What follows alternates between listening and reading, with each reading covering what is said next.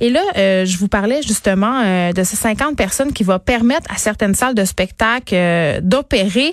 On s'en va tout de suite rejoindre notre collaboratrice Alex Dufresne qui est en ligne parce qu'elle était à la manifestation pour les arts vivants qui a eu lieu un petit peu, je pense, ça s'est terminé il y a quelques minutes. Elle est là. Bonjour Alex.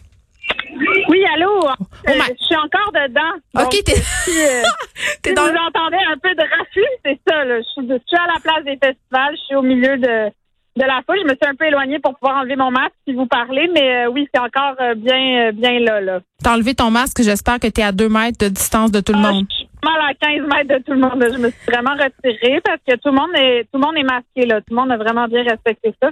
C'est déjà le fun à voir. Mais est-ce qu'il y a beaucoup de monde? Oui, écoute, il y a beaucoup de monde, Geneviève. C'est super dur pour moi à l'œil d'estimer combien, mais il y a dirais peut-être plus que 300 personnes hmm. ou autour de ça. Peut-être qu'on aura des chiffres plus précis le plus tard. Euh, écoute, il y a des il y a des acteurs, des actrices, des metteurs en scène, des scénographes, des euh, des gens qui font les costumes, l'éclairage, des techniciens de scène vraiment tous les domaines des arts vivants sont vraiment représentés. Là. Ben oui, c'est ça, parce que cette manifestation-là, Alex Dufresne, elle a lieu aujourd'hui euh, pour répondre à un appel, en fait, l'appel du metteur en scène Martin Fauché. Et vraiment, l'objectif, c'était de donner de la visibilité à ces artisans-là, ces artisans des arts vivants, parce que avec les annonces qui ont été faites par la ministre Nathalie Roy récemment à propos du nouveau plan de la relance de culture, la culture, pardon, ce fameux 400 millions, il y on avait, on en a parlé aussi ensemble, il y avait quand même des bémols, et justement, un des bémols majeurs euh, du moins c'est ce que tu trouvais, c'était l'espèce de point aveugle par ailleurs de cette relance-là, c'était tout, euh, tout le côté justement des arts vivants, des techniciens. Là. Il y a beaucoup, beaucoup de choses et de gens qui tombent dans les cracks. C'est aussi pour ça que Martin a dit soyons visibles. Notre manifestation n'est pas en marche, elle est vraiment sur place.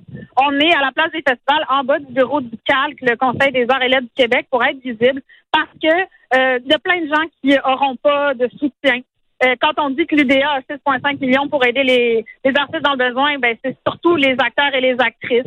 Il y a beaucoup, beaucoup, il y a des, il y a des dizaines de milliers de gens là, qui travaillent dans, dans le domaine des arts vivants. Mm. Euh, il y en a une très petite partie qui va avoir un soutien euh, de l'UDA. Le reste, il faut proposer des projets. Donc, créer le vent vide, là, on s'en est déjà parlé, c'est pas idéal. Donc, la plupart des gens sont là en ce moment pour réclamer un soutien qui serait peut-être une prolongation de la PCU euh, du moins jusqu'à ce que les salles de spectacle puissent réouvrir et que les gens puissent travailler. Parce que je crois pas que ce soit possible que des dizaines de milliers de travailleurs des arts puissent se réorienter du jour au lendemain et aller travailler dans un café ou en horticulture. Là. Il va falloir trouver. Euh, non, mais. Il n'y aura pas de place ou ils veulent pas? Euh, je pense que c'est un peu des deux. Tu sais, on est des artistes, on est habitués de se réinventer. Là. On en fait des milliers de métiers à côté de quand on écrit notre pièce, de quand on la joue. Euh, c'est pas parce que vous voulez pas travailler dans le café, là. Non, c'est pas parce qu'on veut pas travailler dans le café. Puis d'un autre côté, c'est aussi important euh, de reconnaître l'importance de la culture. Tu sais, on parlait de l'importance de la santé puis de l'éducation qui ont été beaucoup touchées par la crise. Je pense qu'il faut parler aussi du fait que pour une société, l'art c'est vital. Euh, est-ce que c'est la même chose qu'un respirateur? Non. Est-ce que c'est la même chose qu'une école? Non. Mais pensons à ce qu'on a fait pendant la pandémie. Ce qu'on a fait, c'est consommer de la culture. Puis quand on parle d'économie, d'une relance économique, la culture en fait vraiment partie. C'est des dizaines de milliers de travailleuses et de travailleurs qui font mm. rouler euh, une roue. Ça affecte le tourisme, ça affecte les restaurateurs autour, ça affecte notre réputation à l'étranger. Donc, tout ça est touché par euh, l'industrie de la culture. Puis nous, en attendant, il faut que deux tiers des gens se réorientent et n'y retournent pas après, ben, on risque d'avoir un vrai problème. Puis ceux qui veulent continuer à pratiquer leur métier, il faut qu'on puisse les soutenir le temps temporairement que les choses puissent s'améliorer. Et les théâtres, ils réouvrent en janvier. Ben, tous ces gens-là vont retourner au travail. En janvier, on ne sera pas en train de euh, euh l'argent collectif indéfiniment, mais c'est l'idée de se dire, ben, il faut considérer les travailleurs qui sont travailleurs de la culture, puis il faut leur donner un vrai appui, là, ou trouver une manière que financièrement, ces gens-là puissent survivre jusqu'à ce qu'ils puissent pratiquer leur métier, ou faire un entre-deux, se réorienter, capable de retourner après. Ben, tu sais, tantôt, euh, Alex Horacio Arruda fait une annonce quand même très, très importante à propos justement euh, de la permission de se réunir à l'intérieur euh, 50 personnes euh, dans un lieu clos. C'est quand même pas rien, c'est quand même une avancée assez majeure là, dans le plan de déconfinement. il précise bien par contre que ce sera des lieux clos où les spectateurs, parce que ça vise directement justement les salles de spectacle, là, seront assis, des spectateurs muets, donc qui écoutent pour respecter une distanciation de 1,5 mètres. Euh, Je comprends, là, on veut euh, que les théâtres, les cinémas puissent réouvrir, mais, mais est-ce que c'est une bonne nouvelle? Parce qu'est-ce qu'on a des spectacles à présenter? Qu'est-ce qu'on a à présenter aux spectateurs finalement? Moi, c'est toujours ça ma question. on est résilient, il y a toujours des spectacles. premièrement, il y a beaucoup de spectacles qui étaient prêts à jouer, comme tel mon cas. C'est-à-dire que nous, on avait un spectacle avec Marc Bélan, Eden Paradise. Une semaine plus tard, on était sur la scène. Donc, notre show, il est prêt à jouer. Tu me dis, dans trois semaines, tu rejoues, ben, qu'on a le droit de répéter dans les dans les conditions là, qui, respectent les, les, règles de la santé publique, on a un spectacle. C'est sûr qu'un show au TNM avec 20 personnes, euh, oui, c'est-tu rentable? Euh, tu sais, je me dis jouer de, jouer un spectacle, payer les acteurs, payer euh, tous les techniciens. De... Ben c'est ça. Je donne un exemple. On est tous les deux, Marc et moi, sur scène. On a presque pas de décor, presque pas de costume. Puis tu me dis au cas où que tu as de te faire de ta salle. Même là, je pense qu'on n'y arrive pas. Fait qu'imagine une production à 500 000 mettons le TNM qui, qui déjà euh, compte beaucoup sur la billetterie puis sur euh, l'apport du privé, ça va être très difficile. Tu regardes en Europe, les salles à 25% sont financées. Donc, on finance le public, en fait, en quelque sorte, puis on finance le théâtre pour que les gens puissent continuer à, aller au théâtre, ou aller voir un show de musique, ou aller voir un spectacle de danse, ou de cirque, ou de performance.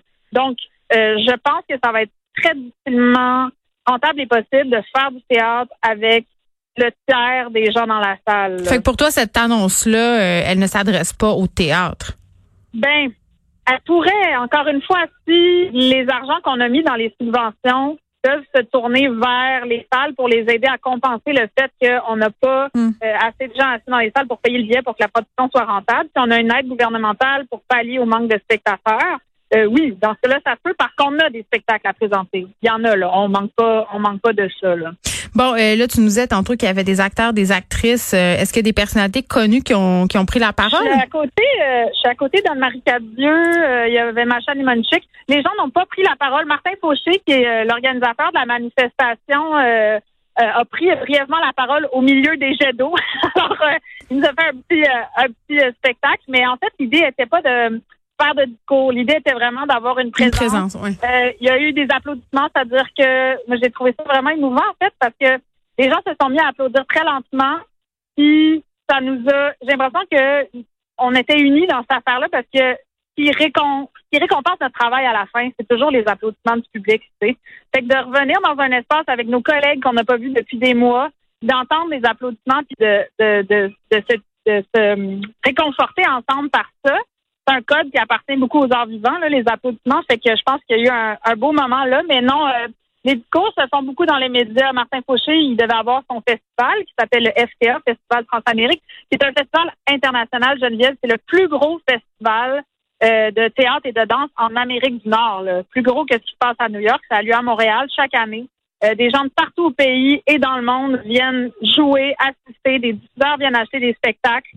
Donc, c'est un événement très important ben, qui n'a pas lieu, évidemment. Donc, euh, pour, euh, pour penser à, à ce qu'on doit faire avec ça, le matin, il, nous a invités à se rassembler. Écoutez, continuez euh, à respecter votre distanciation sociale, évidemment. Et moi, c'est vous, c'est vous que j'applaudis de faire preuve d'autant de résilience. On est tanné que les artistes soient obligés d'être résilients. Ceci dit, ça c'est mon petit commentaire éditorial.